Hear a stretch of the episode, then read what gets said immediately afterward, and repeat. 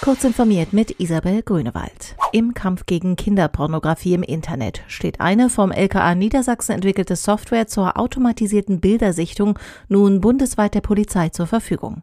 Die Software sei lernfähig und könne Bilder mit potenziell kinder- und jugendpornografischem Inhalt in riesiger Menge in hohem Tempo auswerten, heißt es aus Hannover. Während ein Ermittler pro Sekunde ein Bild sichten und im Jahr eine Datenmenge von 4,75 Terabyte bearbeiten könne, bewältige die Software das in weniger als drei Tagen.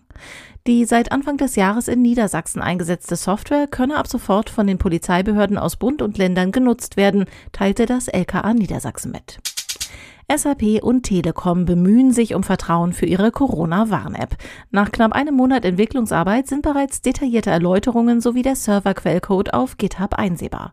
Auf den ersten Blick hat alles Hand und Fuß. Die Entwickler reagieren auf viele Sicherheitsbedenken und setzen auf hohe Transparenz. Eine Datenspende an Forschungseinrichtungen durch die App ist derzeit nicht vorgesehen. Wie genau die App funktioniert, erklärt CT. Über 250 Microsoft-Mitarbeiter haben den Firmenchef Satya Nadella dazu aufgefordert, dass Microsoft künftig die Zusammenarbeit mit US-Polizeibehörden, zuvorderst in Seattle, einstellen solle. Ferner solle sich Microsoft hinter die Forderung nach Entmilitarisierung und Budgetkürzung bei der Polizei stellen. Hintergrund sind die landesweiten Proteste, die in den USA aufgeflammt sind, nachdem der schwarze George Floyd bei einer gewaltsamen Festnahme zu Tode kam. Die Polizei greift bei den Protesten teilweise überaus hart durch.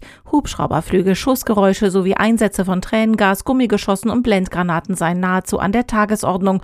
Unsere Nachbarschaft hat sich in ein Kriegsgebiet verwandelt, schreiben die Microsoft-Mitarbeiter. Twitter testet eine neue Funktion, mit der Android-Nutzer zum Lesen eines Artikels animiert werden, bevor sie ihn mit einem Retweet an andere Anwender verteilen. Wenn Sie einen Artikel retweeten, den Sie noch nicht auf Twitter geöffnet haben, fragen wir Sie vielleicht, ob Sie ihn zuerst öffnen möchten, heißt es in einem Tweet der Twitter Kundenbetreuung. Ob und wann die Funktion flächendeckend und auch für iPhone-Nutzer eingeführt wird, teilt das Unternehmen nicht mit. Diese und weitere aktuelle Nachrichten finden Sie ausführlich auf heise.de.